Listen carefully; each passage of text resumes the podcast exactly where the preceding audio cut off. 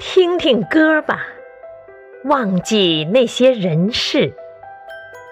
作者：庄华，诵读：凤凰之音。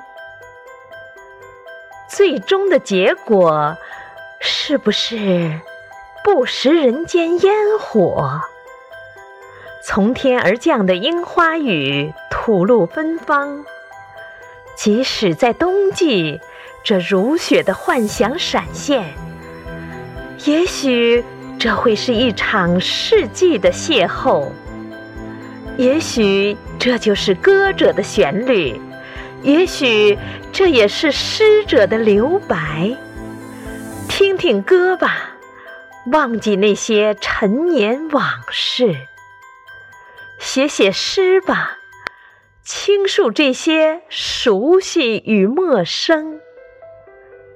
天随人愿，把咖啡的浓郁搅拌。